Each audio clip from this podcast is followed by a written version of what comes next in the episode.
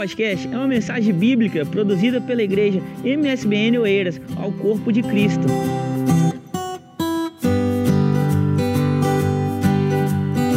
Eu convido vocês a abrirem as vossas Bíblias, se você tiver aí consigo. Se não tiver, você pode nos acompanhar no ecrã. E você que está em casa, quem nos acompanha em direto pode também acompanhar na Bíblia que vai aparecer aí no ecrã para si. Nós vamos abrir em Filipenses capítulo 3. Nós estamos numa série de mensagens sobre essa carta de Paulo aos Filipenses. Essa série está a ser conduzida pelo nosso amado irmão presbítero Josias. Ele não está conosco agora porque acabou de receber a notícia do falecimento do seu irmão. Que nós lamentamos imenso e ainda oraremos por ele nesse culto. Mas nós pensaremos hoje sobre Filipenses capítulo 3, seguindo esta, esta mesma sequência. Falamos, o presbítero Josias falou, mas posso dizer falamos há duas sextas-feiras atrás sobre a alegria no Evangelho, ou seja, o que Paulo apresenta como sendo o verdadeiro Evangelho motivador de alegria e motivador de uma missão, motivador de um compromisso, ah, não só com Deus, mas também com as pessoas. Depois, sexta-feira passada, foi o tempo de pensar em Filipenses 2, que comenta sobre a alegria na unidade, de como nós somos chamados a ser gente de Cristo que gosta de estar junto, não porque tem muitas afinidades, mas porque nós temos um único Senhor, que é o nosso Senhor e Salvador Jesus Cristo. E hoje a gente chega no capítulo 3. Capítulo 3 é aquele que fala da alegria no compromisso. E o capítulo 3 é onde está também, é, logo no versículo 13, aquele versículo que é tema para nós nesse ano, é lema da, da igreja MSPN no mundo todo, que é o ano da superação. Então foi pego Filipenses capítulo 3, versículo 13, a parte B, que diz: Esquecendo-me das coisas que atrás ficam e avançando para as que estão diante de mim. Nós estamos nesse texto esse ano. Então hoje a gente chega nesse capítulo que tem esse texto. Agora, é claro, a gente gosta de olhar para o texto considerando o seu contexto. Então, hoje a gente pensa um pouquinho sobre esse contexto. Eu espero que você esteja com teu coração disposto a pensar na palavra de Deus e deixar o Espírito Santo ministrar ao nosso coração. Bom, concentra lá comigo nos três primeiros versículos do capítulo 3, por favor. Veja que diz: Resta, irmãos meus, irmãos meus, que vos regozijeis no Senhor. Eu não me aborreço de escrever-vos as mesmas coisas, e a segurança para vós. Aí vem o versículo 2: Guardai-vos dos cães, guardai-vos dos maus obreiros, guardai-vos da circuncisão, porque a circuncisão somos nós que servimos a Deus no Espírito, e nós nos gloriamos em Jesus Cristo e não confiamos na carne. Pensa comigo rapidinho. A unidade da igreja em Filipos, porque aqui ele está escrevendo uma carta muito pessoal para a igreja que está em Filipos, a unidade dessa igreja estava ameaçada por um tipo de gente, um tipo de gente conhecido no Evangelho como judaizantes, aqueles judaizantes que alguns chamam travestidos de crentes. Então, na característica comum do judaizante, era um perfil que insistia que os cristãos estavam obrigados a guardar a lei mosaica, ou seja, todos os princípios que você encontra no Antigo Testamento, inclusive a circuncisão, que é justamente o corte do prepúcio no homem, segundo o, o judaizante, esse procedimento deveria ser efetuado. Se ele não fosse efetuado, tal crente ou tal pessoa que tivesse a fé em Jesus não era salva, não alcançaria a salvação. Então o judaizante chegava e dizia: todos esses preceitos da lei, esse, é, essas prescrições, essas ordens da lei, você tem que guardar. Em outras palavras, você tem que se tornar um judeu. para ser salvo. Você tem que se tornar um judeu para ser povo de Deus. E você percebe que a linguagem que o Paulo utiliza nesses três versículos, ela é bem áspera. Bom, qual a razão disso? A razão disso é porque ele está a lidar com maus obreiros. Ou seja, gente que, dizendo estar envolvida na obra de Deus, mas ainda não entendeu o propósito de Deus, o querer do Deus da obra, o que Deus quer fazer, o caminho que Ele quer propor aos homens por meio de Cristo Jesus. Por isso que ele chega a chamar de cães, conforme você viu comigo no versículo 2. Guardai-vos dos cães. Justamente é, porque o cão lembra muita mordida, então os obreiros, os maus obreiros dentro dessa explicação, ficavam mordendo ou mordendo-se uns aos outros nas suas manifestações vorazes e vociferando um monte de coisa que, na verdade, o Evangelho nunca chamou para viver. Isso você percebe desde o capítulo 1, por exemplo. Então, quando chega nesse capítulo 3, ele diz: Meus irmãos, vamos nos alegrar. Tanto no versículo 1, vamos nos alegrar, vamos, vamos nos regozijar. Interessante ele dizer: E eu não me aborreço de escrever isso para vocês eu não me aborreço de insistir nessa mensagem convosco, conforme você contempla também no capítulo 4, que a gente conversa sexta-feira que vem, caso o Senhor permita. Ele diz: Mas nessa alegria, guarde-se de alguém, guarde-se daqueles que são mais maus obreiros, daqueles que andam pregando sobre a necessidade, por exemplo, da circuncisão na carne. E ele fala da verdadeira circuncisão, que é um tema tratado não só nessa epístola, mas ele é melhor trabalhado quando você lê a epístola aos Gálatas, que é outro livro do Novo Testamento. Mas a igreja em Filipos, ele fala: a circuncisão somos nós. Bom, por que, que a circuncisão somos nós? Bom, em primeiro lugar, porque ela acontece no interior. O corte acontece no coração. Aquilo que deve ser eliminado acontece dentro do indivíduo. Então ele até especifica: somos nós que servimos a Deus no espírito. Veja, é espiritual. A verdadeira circuncisão é espiritual e não carnal. Então chegavam aqueles homens, aqueles maus obreiros, conforme diz no texto, e dizia: você tem que circuncidar na carne. Chega Jesus no Evangelho e diz: vocês têm que circuncidar no espírito.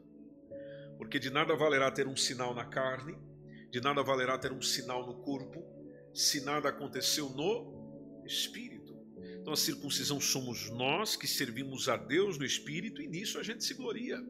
E é claro, nos gloriamos em alguém, conforme diz o versículo 3, que é a pessoa de Jesus Cristo. E é onde acrescenta a parte final, e nós não confiamos na carne.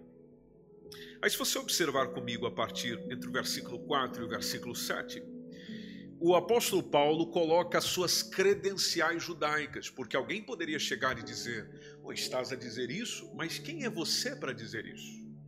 Você é algum judeu, porventura, para dizer isso? Qual a tua importância dentro do judaísmo para fazer uma afirmação como essa? E é onde o apóstolo Paulo começa a falar então das suas credenciais, das suas credenciais judaicas. E é por isso que ele era ainda mais contundente, por causa daquilo que ele viveu e por causa daquilo que ele era. Observe comigo no texto, a partir do versículo 4, quando ele diz: Ainda que também podia confiar na carne. Agora ele está a falar de si mesmo. Se algum outro cuida que pode confiar na carne, ainda mais eu. Circuncidado ao oitavo dia, Paulo a falar dele mesmo. Eu fui circuncidado ao oitavo dia. Eu sou da linhagem de Israel. Especificamente, eu sou da tribo de Benjamim, hebreu de hebreus. Segundo a lei, Paulo a falar de si mesmo, eu fui fariseu. E fariseu, meu irmão, minha irmã, era do perfil ou da seita, como nós chamamos, ou do grupo societário, como nós chamamos, de que havia um radicalismo total com a observância da lei. Jesus teve vários conflitos ou confrontos ou esclarecimentos com fariseus, por exemplo. O texto que mais nos mostra de como os fariseus eram está em Mateus capítulo 23, nós não o leremos agora, até porque é uma leitura muito extensa, Mas depois você pode ler em casa. Mateus capítulo 23, você percebe o perfil do fariseu. Aquele que se esforçava para converter um, mas fazia desse um merecedor do inferno. Super radical na aplicação, na exigência, no querer da própria lei. E Paulo diz: Eu fui fariseu. No versículo seguinte, versículo 6, ele fala: segundo o zelo que eu tinha, eu era até perseguidor da igreja, eu perseguia a igreja. E isso a gente contempla, essa história, por exemplo, eh, no livro de Atos. Jesus teve um encontro com Saulo, que é o mesmo Paulo, no caminho de Damasco, Atos capítulo 9. E no encontro que teve a caminho de Damasco, Paulo estava em perseguição à igreja. Agora, interessante, ele perseguia a igreja por causa do zelo dele, por causa das suas convicções. Então, como ele era um homem muito convicto no judaísmo e via o cristianismo como o surgimento de uma seita que precisava ser eliminada, então, naturalmente, no seu zelo, ele dá o seu melhor. Então, no meu zelo, eu fui perseguidor da igreja. Segundo a justiça que há na lei, eu era ou fui irrepreensível. Ou seja, não se encontrou falha em mim, naquilo que se refere à prática da lei. Só que agora ele traz o seu testemunho, enquanto escreve a carta, versículo 7. Mas o que era para mim ganho, eu reputei-o como perda. Ou seja, toda essa minha credencial, na verdade, eu a perdi o ganho que eu fiz questão de abrir mão. Versículo 8. Na verdade, eu tenho também por perda todas as coisas, todas estas coisas. Por que, Paulo? Pela excelência do conhecimento de Cristo Jesus, meu Senhor. Ou seja, quando eu encontrei algo melhor, eu abri mão disso. Até aquele momento, aquilo para mim e talvez para outros era o melhor. Mas quando eu encontrei algo mais excelente, proposta mais excelente, convite mais excelente, sacerdócio mais excelente, lei, graça mais excelente. Então eu peguei todas as minhas credenciais e deitei no lixo, pela excelência do conhecimento de Cristo Jesus, meu Senhor, pelo qual eu sofri Veja o que diz o texto: pelo qual eu sofri a perda de todas estas coisas. E aqui ele pega uma linguagem que é ainda mais radical, dizendo que ele considera todas as suas credenciais como esterco. Como esterco. Eu considero isso como esterco. Mas por que tudo isso, Paulo? Para que eu possa ganhar. Você sabe muito bem que só é possível ganhar se você estiver disposto a perder alguma coisa. Então, para ganhar a Cristo, eu perdi tudo isso. Versículo 9: porque eu quero ser achado nele. Ou seja, eu quero ser achado em Jesus. Eu não quero ter a minha justiça naquilo que vem da lei, mas aquela que vem pela fé. Aquela que vem pela fé em Cristo, a saber, a justiça que vem de Deus. E ela vem pela fé. Até porque já desde Abacuque o ensino é o justo viverá pela fé. Este ensino é repetido em Romanos capítulo 1, 17. Então, Paulo toma tudo isso e diz: é pela fé que eu caminho, é na fé que eu ando, é na fé que eu vivo. Salvação vem pela fé, justificação vem pela fé, regeneração vem pela fé, dentro tudo de uma dinâmica espiritual e não propriamente exterior, não propriamente visível, não propriamente na praticabilidade de algumas leis. E ele fala que pela fé ele conhece o Senhor. Observe comigo no versículo 10, para conhecê-lo. Ou seja, a excelência de conhecer Jesus. Abandona todas essas coisas para conhecer Jesus. Conhecê-lo a virtude da sua ressurreição. daquilo que aconteceu nele acontecer em mim. Da realidade da morte e ressurreição dele ser também a minha morte e também a minha ressurreição nele. As aflições que ele viveu, eu também viver para me comunicar com ele. E deixar as aflições dele me comunicar alguma coisa, conforme diz no texto, a comunicação das suas aflições. E olhando ainda para o versículo 10, sendo feito conforme a sua morte. Tudo na dinâmica da cruz, porque sem cruz não existe evangelho, sem cruz não tem salvação. Sem a gente, pensa um pouquinho comigo, sem nós contemplarmos aquilo que foi feito na cruz do Calvário, meu irmão, minha irmã, a, a vida cristã fica, fica sem sabor.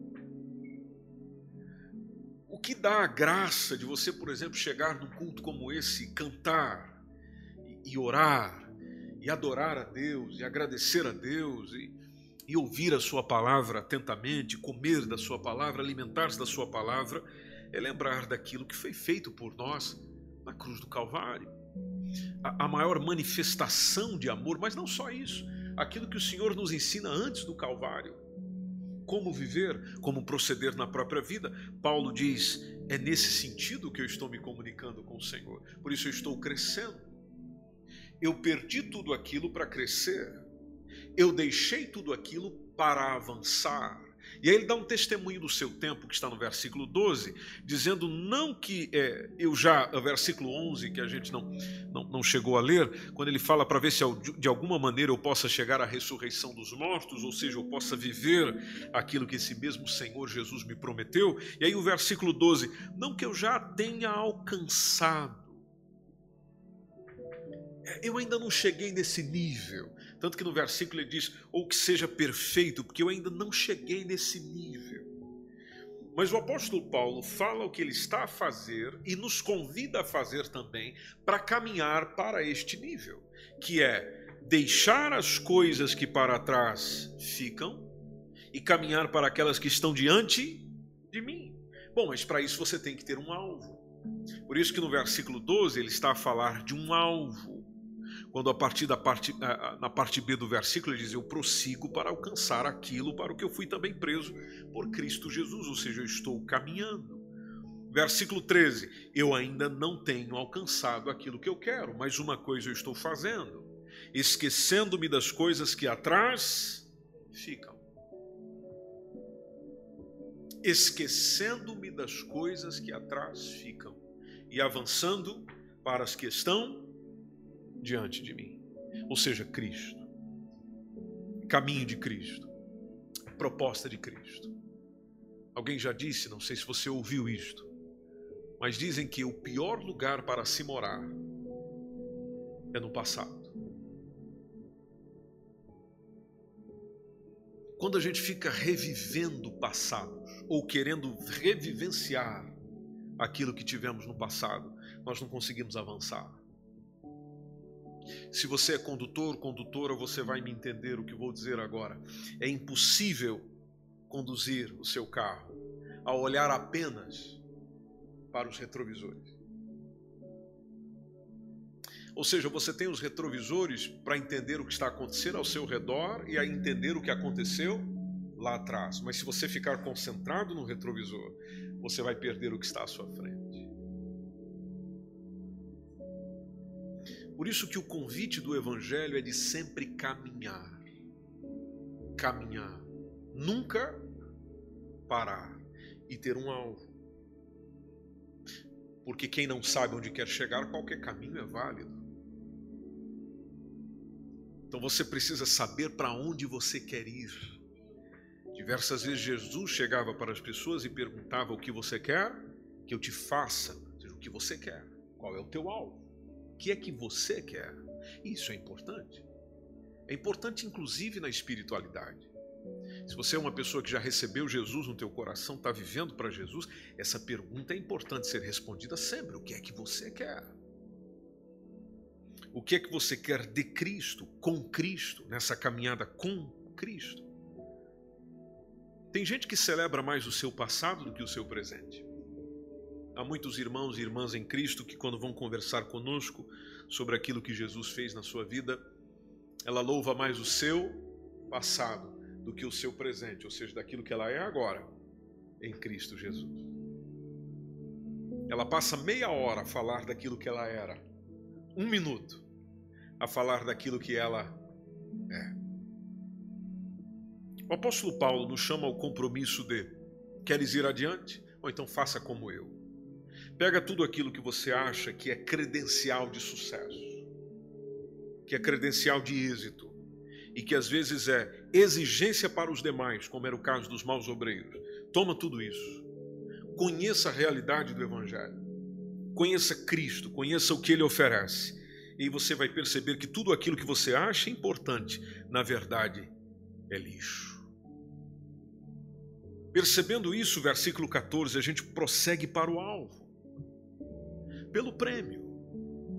Claro, porque toda conquista vem com um prêmio. Então eu prossigo para o alvo pelo prêmio da soberana vocação de Deus em Cristo Jesus. Ou seja, daquilo que Cristo foi vocacionado, aquilo que Cristo foi chamado, aquilo que Cristo foi colocado para que eu, estando nele, vivencie com ele. Por isso que Jesus, ao despedir dos seus discípulos, ou ao orientar os seus discípulos, precisamente João capítulo 14, os primeiros versículos, diz: Não se turbe o vosso coração, crede em Deus, crede também em mim, na casa de meu Pai. Há muitas moradas. Se não fosse assim, eu vou-lo teria dito. Mas eu vou vos preparar lugar. E preparando lugar, virei outra vez. E vos levarei para mim mesmo, para que onde eu estiver, estejai vós também. Cristo aqui nos lembra da sua vocação. Como filho de Deus, o que é que ele prepara? como vindo buscar a sua noiva, que é a igreja, o que é que ele preparou? Vocação, vocacionado, direcionado para isso. Paulo diz: Eu quero fazer parte disso.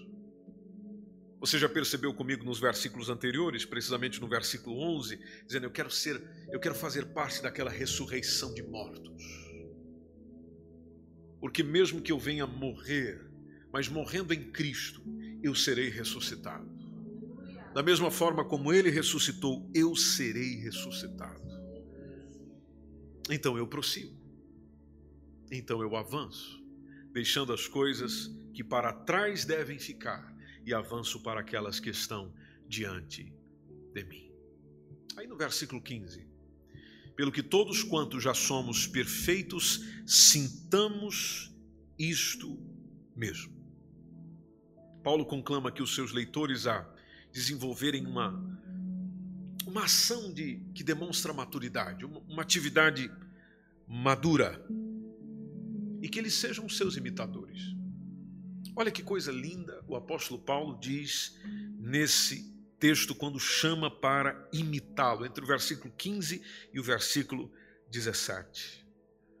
Primeiro, quando ele fala no versículo 15 dessa revelação de Deus, porque pode haver de algum irmão ou irmã dentro da igreja de Filipenses e assim nos nossos dias de sentir alguma coisa diferente. Por exemplo, Paulo fala do que sentia, do que fazia, mas ele diz, ele também lhe dá a liberdade de dizer: se você sente algo diferente, bom, Deus pode revelar assim, assim como revelou a mim, é o que ele deixa claro no versículo 15. Ou seja, cada um dentro do seu nível de maturidade. Mas aí ele seleciona, dizendo no versículo 16 que, independente do seu nível de maturidade, ou seja, naquilo em que nós já chegamos, então ande segundo a mesma regra e sinta o mesmo. Ou seja, vá andando conforme o seu nível.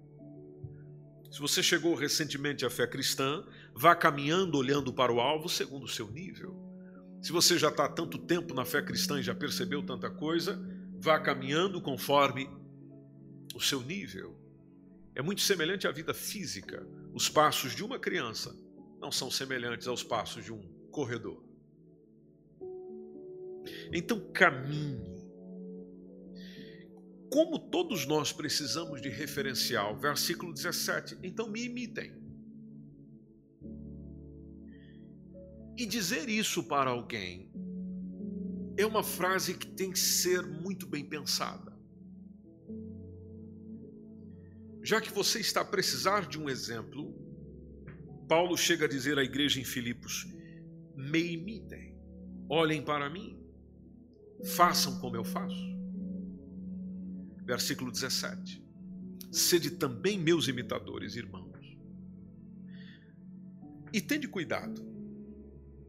Veja que a vida cristã é sempre cheia de cuidados, segundo o exemplo que tendes em nós, pelos que assim andam, ou seja, aqueles que andam semelhante à maneira que eu tenho andado. Você sabe muito bem que nós caminhamos muito por imitação. Quando nós percebemos como uma pessoa faz, a gente busca imitá-lo. Isso é muito comum nas crianças. Elas buscam fazer o que os adultos fazem. Aliás, há uma campanha na internet, já um bocado antiga, mas que traz essa mensagem de crianças veem, crianças fazem.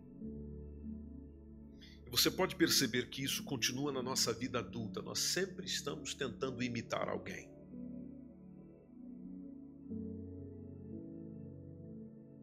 As redes sociais revelam muito isso. Onde as pessoas acompanham alguém para imitar aquele alguém, reproduzir o que aquele alguém faz. E o apóstolo Paulo, apesar de não haver redes sociais na sua época, chama para que ele seja o referencial para aqueles, aqueles irmãos que precisam. Depois, nos últimos versículos, a gente já está chegando no finalzinho do capítulo. Versículo 18. Ele fala de muitas pessoas muitos há, dos quais muitas vezes vos disse e agora também digo, chorando. Eu digo isso chorando, segundo Paulo, que essas pessoas são inimigos da cruz de Cristo. Veja, já havia naquele tempo. Ainda existe no nosso tempo. É inimigo de Cristo. É inimigo da cruz de Cristo apóstolo Paulo lembra o fim deles. O fim deles, versículo 19, é a perdição. Eles vão se perder. O Deus deles é o seu ventre, é o seu orgulho, é a sua vontade, é o seu interesse. A glória deles é para confusão deles mesmos. Por quê? porque eles só pensam nas coisas terrenas. E você sabe que aquele que tem uma comunhão contínua, regular, diária com o Senhor, ele não pensa nas coisas daqui. A prioridade dele não são as coisas daqui. Ele trabalha, ele desenvolve a sua vida, ele cuida da sua família, ele desenvolve as suas amizades, ele vive. Mas o foco não é esse que mais pesa no seu coração não é isso. Ele não deposita o seu tesouro aqui. Ele deixa o seu tesouro onde o coração está. Porque onde estiver o seu tesouro, está o seu coração. Onde está o seu coração é onde você está. Por isso que, se eu estou aqui, perceba-me, talvez eu esteja falando de uma maneira muito figurada ou simbólica, mas eu acho que você está me entendendo. Se nós pensamos apenas das coisas daqui, ou seja, você só se concentra aqui, então teu coração está todo voltado para cá. Você não consegue pensar nas coisas de lá, as coisas de cima. Você não tem anseio pelo céu, você não tem desejo pelo céu, você não tem vontade da presença de Deus, não. Porque o que te dá bem-estar é aquilo que acontece aqui. Interessante de uma pessoa que já descobriu o Evangelho de uma maneira fantástica e maravilhosa é que tudo aqui para ela, ela não sofre porque é passageiro. Porque tudo nessa terra passa. O que não passa são as palavras do Senhor. Então, como o coração está no Senhor, então naturalmente o Senhor é prioridade. Por isso que, versículo 20, a nossa cidade está nos céus. E nós gostamos de falar da nossa cidade. Nem todos aqui são brasileiros, mas eu tenho certeza que quando fala da sua cidade, pelas experiências que você viveu ou teve lá, ou a família que lá está, enfim, o seu coração sente um pouquinho. Paulo tinha consciência de que a nossa cidade, ou seja, aquilo que mexe comigo, não está aqui. Não é Oeiras, não é Lisboa, não é Portugal, não é Europa. Aqui eu estou apenas de passagem. A nossa cidade está nos céus. A nossa cidade está nos céus. Por isso que ele fala: é de lá que eu estou esperando alguém. Eu não estou esperando daqui, estou esperando de lá. Por isso que o versículo diz: donde também esperamos o Salvador, o Senhor Jesus Cristo. Aí ele fala da esperança, aquela esperança que já foi citada no versículo 11, nós já estamos encerrando, que fala que transformará esse nosso corpo abatido para ser conforme o seu corpo glorioso, ou seja, para sermos exatamente como Jesus, segundo o seu eficaz poder de sujeitar também a si todas as coisas. Todas as coisas. Por isso, esse chamado, igreja amada, de continuarmos firmes e alegres no compromisso que a gente assumiu. Eu não sei quantas coisas você deixou para assumir uma caminhada com Jesus. Agora, de uma coisa eu tenho certeza: aquilo que você deixou, comparado com aquilo que Jesus é e tem, é lixo. Permita-me aproveitar a expressão de, de Paulo: é esterco. Por isso, mantenha teu compromisso. Seja alegre no teu compromisso com Jesus. Tenha interesse pelos céus. Porque é o teu interesse pelo céu que te capacita a viver aqui na terra. E a gente só consegue viver uma vida verdadeiramente justa se nós estivermos olhando para Jesus, deixando as coisas que para trás ficam e olhando para aquilo que está diante de nós, que é Cristo Jesus.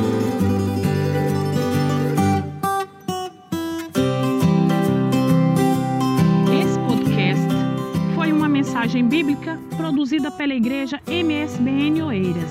Siga-nos nas nossas redes sociais, Facebook e Instagram. Subscreva o nosso podcast e também o canal no YouTube. Saiba mais em MSBN Portugal